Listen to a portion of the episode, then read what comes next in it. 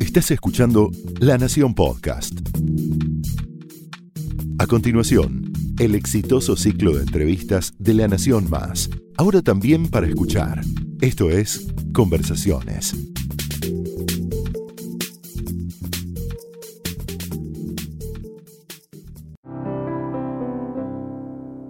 Hola, buenas tardes. Esto es Conversaciones en la Nación. Yo soy Sebastián Fest y hoy tenemos de invitado a Modesto Tito Vázquez. Eh, a muchos, Tito, un placer tenerte así. Le sonará tu nombre, eh, ex tenista, ex jugador de Copa Davis, ex capitán de Copa Davis. Viviste además una época muy especial del tenis y del mundo que estás reflejando en este libro de, título curioso, El ombligo del pulpo. ¿Qué, ¿Qué, es eso, el ombligo del pulpo? Correcto. Bueno, él, tiene que ver un poco con la metáfora de. Yo soy, nací en España, vine a Argentina a los tres años. Soy el gallego, soy de Galicia. El pulpo es símbolo típico de, Galicia.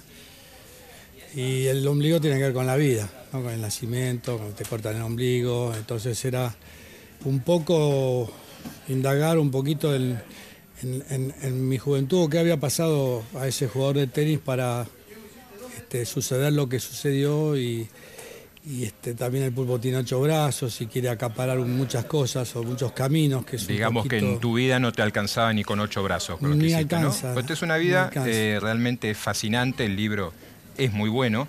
Y vos hablas de qué es ganar, hablas de qué es perder y te preguntás si se pierde cuando se pierde o quizás se gana perdiendo. ¿Cómo es eso? Bueno, es simple, ¿no? Eh, creo que el, hecho de sacrificar un, montón de, cosas por un deporte, por ejemplo, o sea, o por, tocar el piano clásico, o ser este, muy profesional en algo, se sacrifican un montón de cosas. yo creo que yo tenía una vida afortunada de poder viajar con el tenis. Viajar era indagar el presente continuo. O sea que cuando viajas olvidás el pasado, estás eh, totalmente perceptivo a todo, porque como que no reconoces los lugares, estás muy alerta, lo cual es, es muy bueno, es como vivir un presente constante. Digamos que vos viviste durante buena parte de tu vida en un hoy permanente, no había ni ayer ni mañana, correcto, era hoy. Correcto. Eh, para, para ubicar a la gente, vos, a ver, vos te pones a jugar al tenis sin haber tocado jamás una raqueta, jugabas mucho al fútbol, rápidamente aprendés los secretos del tenis, te destacás como juvenil, te convertís en uno de los juveniles más importantes de la Argentina y empezás a irte de gira, ¿no? Vos habías llegado de, eh, de, una familia humilde que no era socia de los clubes más importantes de la Argentina, pero lográs llegar al tenis. Y de repente se te abre un mundo tremendo. Eh, la fascinación del tenis en los 60, en los 70, que era un deporte de moda. ¿Y qué pasa ahí? ¿Pudiste ser un gran tenista y qué elegiste ser? No, sin duda. Para, para hablar un poquito, yo fui número uno de Argentina cuando había una diferencia de tres años de edad, ya a los 16 era número 18, así con tres años antes. Eso me abrió muchas puertas. Independientemente, yo conocía mucho la historia del tenis. Eh, sabía que era Pancho González, Tony Traver, Alex Olmedo, tipos que habían triunfado en los años 50. había un respeto. Sabía que quería estudiar, mis padres no habían estudiado nunca, yo quería hacer la universidad y sabía que Estados Unidos era el número uno del mundo para eso. California los Ángeles sea el lugar adecuado.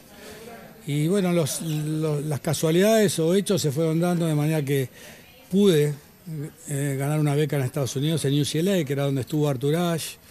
Artur Ashe estuvo antes en esa universidad, vino a jugar acá justo tres meses antes que yo me fuera a Estados Unidos y todo se fue dando de una manera... De hecho, vos perdés un partido con Artur Ashe y cuando lo vas a saludar a la red le decís me gustaría ir a estudiar a Estados Unidos. ¿Me puedes ayudar? y te ayudó. Correcto, fue campeón de la República, sí. Artur Ashe. Obviamente que también yo fui a Estados Unidos y gané el torneo junior en Estados Unidos. El Orange Bowl, me acuerdo, perdí semifinal en 18, gané el torneo River Oaks. Y me, dejó, me dejaron jugar también el campeonato nacional de Estados Unidos, que era muy raro porque solo juegan americanos. Es que en esa época te llegó a comparar la prensa local con Rod Laver. Vos tenías un, estilo muy suelto y muy ofensivo y de mucho toque. En un momento, yo aprendí quizás ese estilo de Rafael Osuna, que era un tipo que fue un ícono para mí, que había ganado este, el US Open y Jugó contra Argentina en una época que yo fui como tercer jugador y lo vi jugar y era un tipo que atacaba todo el tiempo, se movía muy bien de piernas, voleaba una maravilla. y básicamente lo copié. Ahora, tu prologuista, tu libro, tu libro hay muchos detalles francamente deliciosos, pero tu prologuista dice que al deportista, al tenista, lo derrotaron la literatura, el amor, el desenfreno sexual, las paradojas del pensamiento oriental y el consumo de drogas. Totalmente, no, pero eh, tiene. Eh, es, es, así. Es, real, es real, es decir, el California en los años 60 para mí era una especie de renacimiento, en ebullición, no, no, no solamente eh, tanto literatura como tipos como toda la generación Bitnik, desde William Burroughs hasta Allen Ginsberg o Alan Watts como filósofo o Timothy Leary, que los Beatles, Dylan. es decir, había una, una fuerza muy importante a nivel como curiosidad. Y la ola eh, a mí me interesó mucho. Entonces empecé a leer como loco, empecé a experimentar un montón de cosas y obviamente creo que, soy una persona totalmente diferente si no hubiera estudiado en esa época en Estados Unidos. De no haber ido a Estados Unidos y haberte quedado acá, otra historia hubiera sido. Sin duda, y cuando decís que experimentaste un montón de cosas, ¿qué experimentaste en esos años? No, es la curiosidad, ¿no? Eh, digamos, desde, leer muchísimo y aprender de, toda la gente que uno lee, porque el, tenis era muy, este, también mucha soledad. Mucho, mucho. Yo viví, me fui a los 17 años de aquí, en esa época no era como hoy, no volví a lo mejor en un año, dos años, tenía poca comunicación, perdí todos los amigos de la secundaria, etcétera, etcétera. La literatura me llenaba ese tiempo con esa gente que, yo tomaba cierta fuerza. Obviamente la, el experimento con, con drogas también digamos, eh, la droga en estación nació a nivel universitario, no era una cosa de la calle, donde estabas influenciado por ciertas maneras de percepción como Huxley, que escribió Las, las Puertas de la Percepción, o, vos tenés Baudelaire, que también había escrito Los Paraísos Artificiales. Entonces vos estabas influenciado también por, por tipos pensantes eh, a nivel curiosidad. Obvio que después tenés que, ser bastante inteligente, te diría, para darte cuenta que, es ficticio, que sí te abre una puerta, pero que también depende de cada individuo, ¿no? Eh, la, digamos, el ácido lisérgico o te afecta a vos de una manera, a mí de otra, porque tiene mucho que ver tu personalidad o la mía y hacia dónde nos lleva. Vos podés hablar con Dios o con el diablo, depende cómo te sientas, tomando el mismo ácido, digamos. Entiendo, esto abre puertas que también hay que saber cerrar. Sí, y con mucho respeto. Eh, cuando, cuando experimenté no era que eh, lo hice desesperadamente, sino que fui engañado la primera vez por un amigo, sí, por un amigo Jeff Borovia, un gran jugador de tenis, campeón de Estados Unidos de Kalamazoo, también llegó a los 16 avos de, Wimbledon, ganó algunos torneos de ATP, era un tipo muy este, eh, autodidacta, tocaba el piano, tocaba Mozart, Beethoven, fantásticamente. Y un día quería conocer una, una, chica que yo, que había salido un poco, una actriz de teatro que actuaba en una obra que se llama oh, Fuck los visigodos, y este, me dice, no, ¿por qué no nos tomamos? Él sabía que yo había fumado. Eh, bueno, tomamos una marihuana sintética, me dice. Digo, ¿sintética? ¿Qué es eso? ¿Boro? Sí, sí, una... Digo, es como una vitamina, me dice. Y me muestra una, una píldora con unos puntitos azules. Y dudé mucho, ¿viste? Pero le creí. Digo, bueno, vamos, tomamos una cada uno. ¿Qué edad tenías? Y no, tendría 19 años. ¿La tomaste y...? Y bueno, cuando explotó no podía creer lo que me estaba pasando. Es decir, los cuadros respiraban, este, cada un segundo era como una hora. Eh, eh, él me recitó, no sé, la constitución de Estados Unidos en español. No dormimos dos días seguidos charlando. cambian toda la distancia, pero en ese momento cuando sos muy joven, no tenés muchos traumas en, la mente o muchas barreras, y entonces es mucho más simple el camino y no, no, te sentís angustiado, digamos.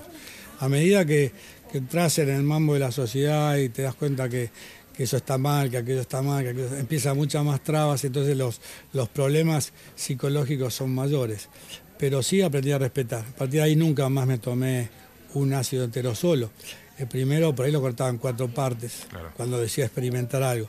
Después aprendí que también era muy importante tomarlo con, por ejemplo, en la naturaleza, con un ambiente muy este, positivo que te da energía.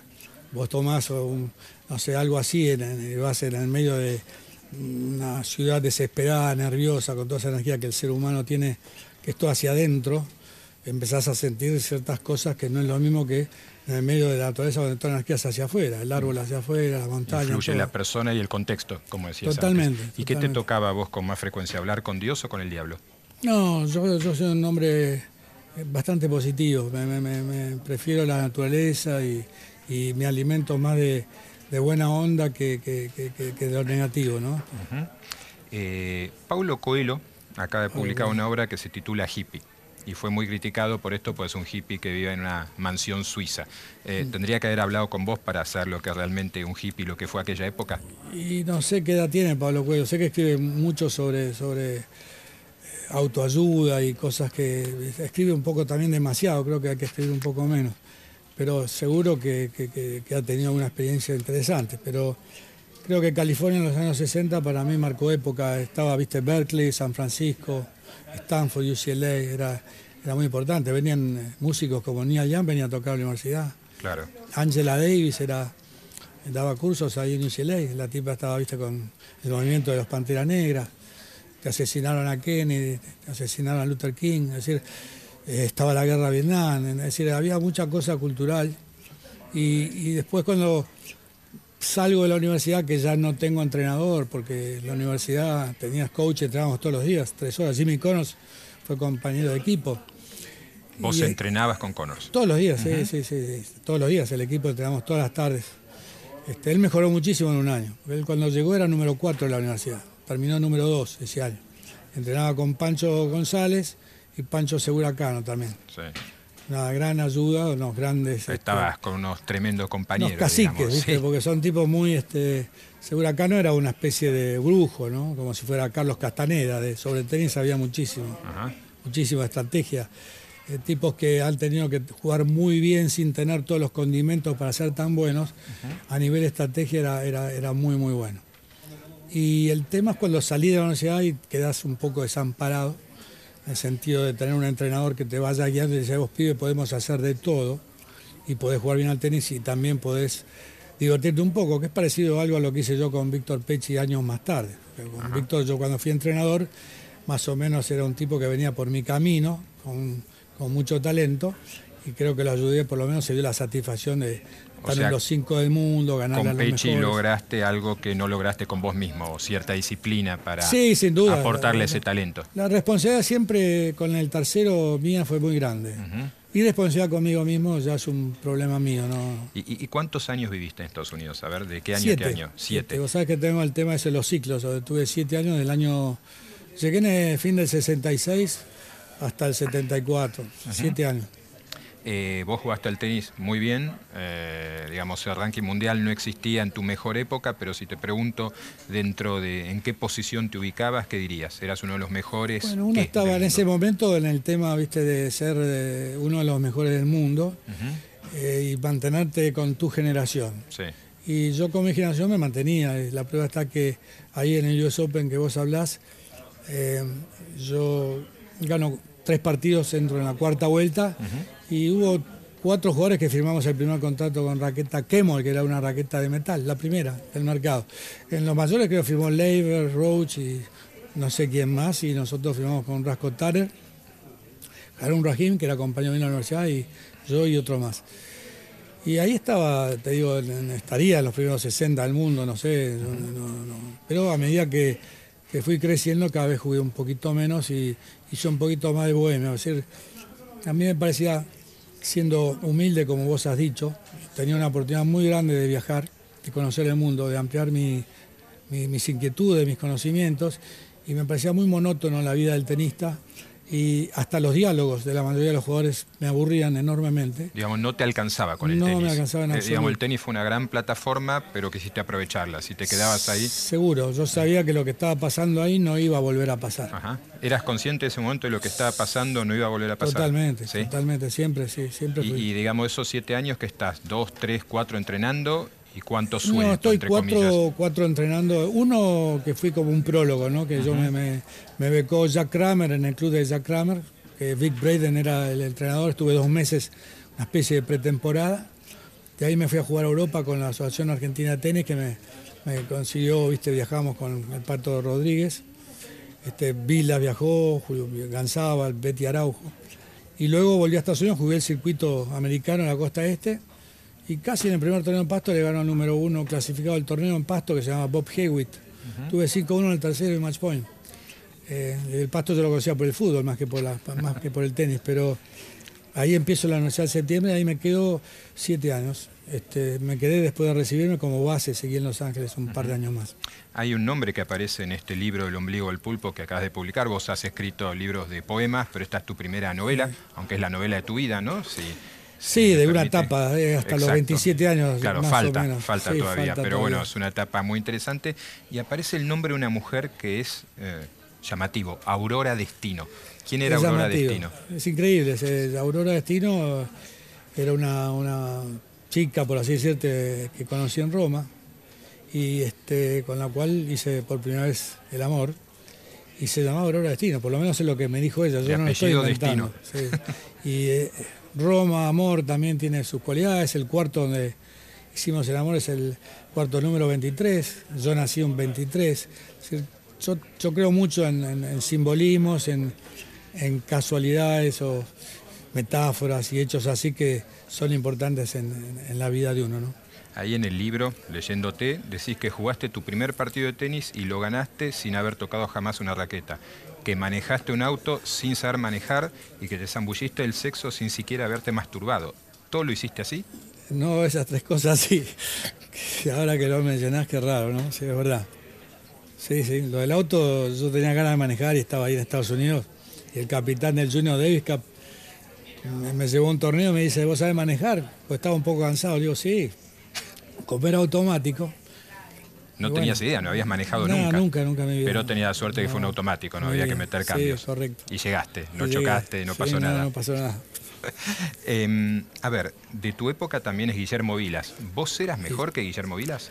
Mira, eh, Guillermo es un, te voy a contar un poquito eh, lo que viene a ser la antítesis. Antes de Guillermo la mayoría de los jugadores pegaban el revés con slice, lo cual yo subiendo la red 432 veces era muy difícil que me ganaras si no tenías un revés con topspin y buen passing shot. Guillermo es el primer tipo en Argentina que realmente tiene un passing shot extraordinario de todos los lados. Que le pega distinto a la pelota. Sí, con topspin para pasar para el passing shot es fundamental. Y jugamos cuatro veces y él, yo gané obviamente las dos primeras y él ganó peleado las dos segundas. Eh, porque más o menos era difícil jugar con él, pero yo sabía cómo jugarle. Después cuando Víctor Pecci como jugador confronta a Guillermo Vila, fíjate que, en los momentos más importantes es cuarto de final de Roland Garros, le gana 6-0, 6-1, 7-5, semifinal de Roma, le gana 6-4, 7-6, 7-6, es decir, sabía cómo jugarle, ¿viste? Había pero era mejor que yo, sin duda. Este, pero sí el tenis estratégicamente creo que eh, se ha perdido un poquito, no sé si es por la violencia de lo que sucede hoy en día, como le pegan fuerte, algunos dicen que no tienen tiempo de bueno traerlo a Rafa a la red, que no es lo mismo que, que Rafa vaya a la red. ¿Vos decís que el tenis hoy tiene menos cabeza? Yo creo que sí, yo creo que sí, yo creo que eh, si vos fijate, eh, vas a una época, por ejemplo en el año 74, por darte un ejemplo, había 17 campeones de Grand Slam, las cuales vos hablás de Panata, no jugaba como Borg, o Borg no jugaba como Artur Ashe, o Artur Ashe no jugaba como Jimmy Connors, o Jimmy Connors jugaba como Anastase, o Anastase tampoco jugaba como Stan Smith, es decir que había un poco más de calle, por así decirte, no tanta influencia de hacer esto, hacer esto, hacer aquello, eh, entonces un poco más de diversidad en los estilos y en la manera de pensar. Eh, jugaste contra mucha gente importante. Contabas el otro día que, por ejemplo, Gerulaitis, Vita Gerulaitis, el estadounidense de origen lituano, al que siempre se, consideró un talentoso, en tu opinión no era tan bueno. No, no, era chico cuando le gané, tenía 19 años, se veía que iba a ser muy bueno, pero digamos jugaba muy franco, era un tipo que era muy rápido de piernas, pero se le leía a dónde iba a tirar, no tenía maldad o malicia, no, no, él si te ganaba, te ganaba por velocidad, y como yo también hacía lo mismo, básicamente jugabas al gato y al ratón, yo era también muy rápido y le adivinaba mucho más que él me adivinaba a mí. Ahora, cuando te vas a estudiar a Estados Unidos, lo que estudias es economía, ¿no? Sí, lamentablemente. Eh, ah, bien. ¿Por qué? ¿Por qué? ¿Por qué estudiaste economía y por qué sí soy lamentablemente? Porque básicamente de chico, al jugar mucho al tenis, este, las matemáticas me resultaban simples. 2 más 2, 4, más 3, 7 y ya no tenía que, estudiar más. en cambio, fíjate qué casualidad, literatura y todo lo que tenía que leer, este, me resultaba muy difícil Incluso yo me cambié de colegio, que fue un trauma para mí por una profesora de literatura. La que de me las mandó, de medias hecho, naranjas o las eh, piernas las naranjas. piernas naranjas. Y Me mandó directamente a, a marzo sin chance y en marzo me puso un 1 en el, en el escrito, antes de tener chance de Y pasar vos oral. necesitabas aprobar y yo eso me para poder ir a Estados Unidos. y yo si no pasaba el quinto año eh, no podía ir a Estados Unidos y fíjate que me la rebusqué para cambiar de colegio yo solo viste este encontré un amigo de club que iba a un colegio pago que eran muy malos los colegios pagos en esa época eh, pagabas para pasar básicamente porque yo me quería ir a Estados Unidos no quería perder un año más por una por la culpa de la profesora de literatura este, yo no leía en esa época literatura porque me llevaba mucho tiempo, yo quería jugar al tenis, entonces 2 más 2, 4 y jugaba al tenis. Cuando voy a Estados Unidos me pasa algo parecido con el idioma. Yo hablo inglés, pero no tan bien. Entonces, economía, como es una especie de mezcla entre matemáticas y un poco de idioma. Elegiste economía. Elijo economía. Pero después, ya en segundo año, sabía que me dediqué a literatura como minor, que sabía que era lo que a mí realmente me gustaba. O sea Y- que de hecho empezás a leer en inglés. Empiezo a leer en inglés, empiezo a leer en inglés con un libro de John Stamba que escribía, que se, me, lo, me lo recomendó un, un iraní que se llama Tortilla Flat, que era un, tipo que había ganado premio Nobel, pero escribía mucho de los Claro. mexicanos que estaban ahí en Monterrey y todo eso. el- Y, siendo, pero se puede decir que sos economista.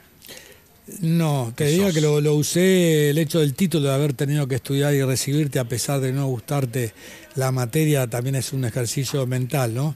Este, pero tenía que haber estudiado cine. En esa época en Estados Unidos Sí. estaba, en la universidad mía estaba George Lucas, Ajá. y en USC estaba Spielberg, Coppola y Lito Álvarez, que era compañero mío, estudió cine, fíjate Era vos. otra vida posible. Sí, era Pero otra bueno, vida que- posible. digamos, como economista, que pese a todo sos, ¿no? Porque lo estudiaste, ¿qué harías con la economía argentina? ¿Tiene solución? Este, tendría que, que- nacer de nuevo, creo. ¿no? No, lo- Los últimos 70 años de que yo tengo, este, estamos siempre en lo mismo, parece una calecita, la Argentina es una pena para, para todos nosotros que vivimos este, detrás de una inflación constante, en lugar de vivir con una tranquilidad superior y preocuparte por otros temas más importantes en la vida que, que no solamente este, la política de un país. ¿no? Eh, vamos a hablar de algunos nombres. ¿Quién es Vilas? Guillermo es un, es un, un tipo que, que- que- que yo aprecio muchísimo, que, que tenía muchas inquietudes de joven, que creo que lo influencié en cierta manera en el año 74, cuando él venía de Mar del Plata y yo venía de siete años de California, convivimos jugando el circuito WST. Yo escribía en ese momento, sacaba fotografías, tenía las raquetas pintadas, el corazón de la raqueta Head como si fuera un cuadro tenía vincha y creo que esa imagen que él vendió estuvo mínimamente influenciada, él escribió poesía antes que yo, tenía curiosidad, eso le, le- le- le- le hablé mucho de la música, que, de todo lo que había aprendido en California, porque yo quería que él fuera eh, parte de un cambio que yo también quería indirectamente influenciar en mi país. Este, y Guillermo eh, me demostró que, que con trabajo, con mucho trabajo, logró lo que yo pensé que él no podía lograr. Entonces hay una especie de antes y después de Guillermo. Guillermo es un tipo que eh, siempre iba a los torneos con la mamá o con el padre. En esa época nosotros nos burlábamos que un, que un jugador vaya con su mamá y su sí. papá. Pero hacía lo que hacía con orgullo, digamos, y lo quería mostrar. Vos fuiste dos veces capitán de Copa Davis. Eh, ¿Qué es lo mejor y qué es lo peor del tenista argentino? Mira, yo, yo calculo que, que- que el problema es no, no tener respeto por las diferencias que tiene un jugador con el otro. Yo, yo creo que eso es lo, lo que me ha pasado en ambas situaciones, con diferentes jugadores, diferentes niveles. No apreciar que, que esto eh, no pasa, esto no es equipo en el sentido que somos todos amigos y vamos a ganar la Copa Davis, porque la Copa Davis ya se ganó entre McEnroe y Connor, que ni se hablaba, no hagas, y, y Sampras, o qué te decir, Yannick Noah. Con, Pero digamos, en su época era Haiti de la Peña, Y después sí, del sí, Potro en sí, y siempre viste lo mismo. Sí, Jaite de la Peña, eh, viví lo mismo, sí, ese, ese tipo de, de cosas menores que no influyen a la larga y que después te vas a arrepentir, que son las que charlan por ahí, por afuera de, viste del vestuario o con los periodistas y crea un clima rarísimo que me pasó en la primera la primera yo con Horacio de la Peña. Yo le sacaba mucho más jugo a Horacio como jugador estratégicamente en la cancha y él fue clave para el primer año que ganamos los tres partidos contra contra Perú en- era durísimo, Sí, el el segundo partido, con Uruguay le ganó a Diego Pérez, que era el, el mejor, a Perú ganó el primer partido y, y con Chile le ganó a Hans Kildemer. Sin embargo, los conflictos que tuvo después más tarde este, hizo que al poder bueno, entrar Pérez Roldán, que lo merecía en el equipo, opté por sacarlo a él, pero un poquito más tarde. Había, había un conflicto de jugadores. Un poquito Frana y Minucci y Jaite se habían puesto de un lado en, contra de Horacio en su momento. Cosa inédita, porque si yo tenía que entrenar a Frana y Minucci en doble, a que yo le pedía que me ayudara era Horacio. Y Horacio encantado de ayudar. Digamos que está en el gen argentino y el gen del tenista argentino eh, generar problemas. Podemos ir conversando, Tito, una hora más. Lo que pasa es que el tiempo se nos acaba. Seguro. Y quisiera preguntarte, habiendo leído buena parte de tu libro, cuando todo esto se acabe, ¿qué, querrías que dijeran de vos? Eh, bueno, creo que simplemente ser apreciado por, por la mayoría de, los amigos y de la gente que uno conoce o por una manera de haber sido correcto a través de, la vida, ¿no? ¿no? haber caído en, mezquindades o este, perder todo lo que has logrado por, por ser íntegro en una pavada. ¿eh? Creo que un problema de Kipling es fantástico, que él dice que perdés todo en un tiro de dados y te levantás al día siguiente y empezás de nuevo. Tito Vázquez, un placer, mucha suerte con el libro, que, se venda mucho en las librerías. Muchas gracias, Sebastián, muy amable. Gracias.